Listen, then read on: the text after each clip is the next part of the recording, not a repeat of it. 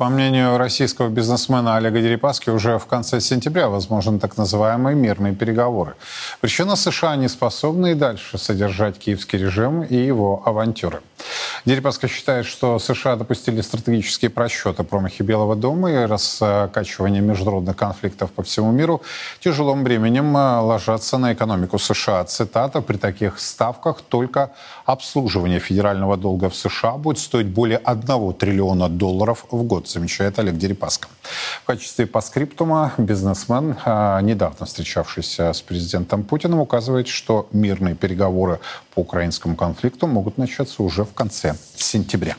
Давайте начнем с заявления господина Шольца, даже не Зеленского. Зеленский э, тут просто пытается пройти, что называется, между струек, между капелек э, в дождь. А вот Шольц э, сравнил тех, кто выступает, значит, за решение конфликта с ни много ни мало с представителем темных сил, с демонами. Это идет предвыборная кампания не только в США, но и в Германии. У Шольца подгорает, и он уже переходит на подобный язык. Кстати, сегодня вот э, моя помощница, которая слушала Шольца в подлиннике на немецком языке, аж так э, вздрогнула. То есть э, это вот если не переводить, если не дублировать на русский язык, это такое, что напоминает середину а, прошлого столетия. А, но это связано, конечно, именно с особенностями, я думаю, данной политики. Так вот, э, Шольц говорит, нет, это представители демонской силы и ничего общего не имеющие к решению данного конфликта. Зеленский говорит, в общем-то, вы сами виноваты, Запад, э, что мы не смогли эффективно э, пройти, что называется, это контрнаступление. Ну и, что называется, вишенка на торте. Минобороны Украины сегодня обвинила СМИ в ударах по 82-й бригаде ВСУ, если процитировать, то по 82-й бригаде ВСУ было нанесено 5 авиаударов после того, как в СМИ появилась информация о ее местоположении. Ну а, как я уже сказал, ранее власти Запорожской области сообщили о перемалывании резервов ВСУ э, под Работино. Что скажете вот по сути? Ну а что тут можно сказать, собственно говоря? Отчасти зелебобики правы, потому что Запад по непонятным причинам давал очень мало, явно недостаточно для того, чтобы можно было в контрнаступлении добиться каких-то существенных успехов. И причем непонятно, почему Запад не давал достаточно. То ли у них какие-то там внутренние противоречия между собой, они не смогли вовремя договориться и все это согласовать, ли у них какой-то план не дать э, существенно продвинуться нацистам.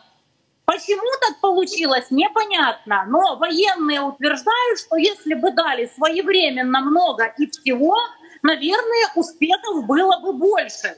Поэтому Западу виднее. Это их промах и их провал, что они дали мало, или у них действительно какие-то там далеко идущие планы, чтобы затянуть этот конфликт, дать подольше заработать своему военно-промышленному комплексу и так далее. Или у них вообще нет плана «Б», или они вообще не понимают, что им делать дальше. Потому что изначально было непонятно, а что для них, собственно говоря, победа. И с тех пор, как они поняли, что в ближайшем обозримом будущем ни свергнуть Путина, ни расчленить Россию не удастся, они непонятно, наверное, как-то застопорились и не знают, что им делать дальше. А давать много давит жаба, потому что у России всегда остается опция сказать, вставай, страна огромная, мобилизоваться, перевести экономику на военные рельсы. А к этому, очевидно, Запад не готов. Вот поэтому они сейчас и не знают, кого, собственно, обвинить.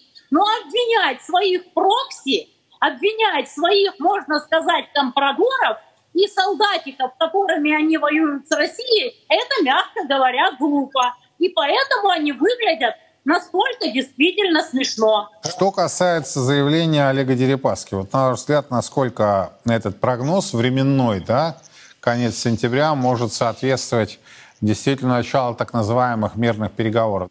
Честно говоря, не сильно я в это верю. А из каких побуждений, собственно говоря, переговариваться и о чем? Что должно быть основой переговоров?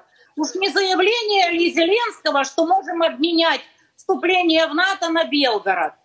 Никаких вообще побуждений о чем-то договариваться, вести какие-то переговоры Киев не проявляет. Наоборот, они там сейчас пытаются запретить на законодательном уровне сдачу территорий, переговоры и все такое. И вообще любая сдача хоть чего-то, хоть Крыма, хоть Донбасса, хоть чего угодно, будет означать полный конец концепции Саларейха как такового. А на это Запад пока пойти не готов. И вы, продолжают выделять деньги и считают, что все еще может повториться, поменяться. То ли они действительно в это верят, то ли просто находятся на стадии смирения. Но пока что никаких вообще признаков отползания Запада, честно говоря, не наблюдается. Ну и России-то, собственно говоря, зачем заходить в мирные переговоры, если можно получить больше? С учетом того, что с контрнаступом не сильно-то и задалось, а может еще и на Харьковском направлении продвинуться. Поэтому я думаю, что это просто болтовня Дерипаски, и я в это абсолютно не верю. Нет предпосылок ни для каких переговоров, по крайней мере, на данном этапе.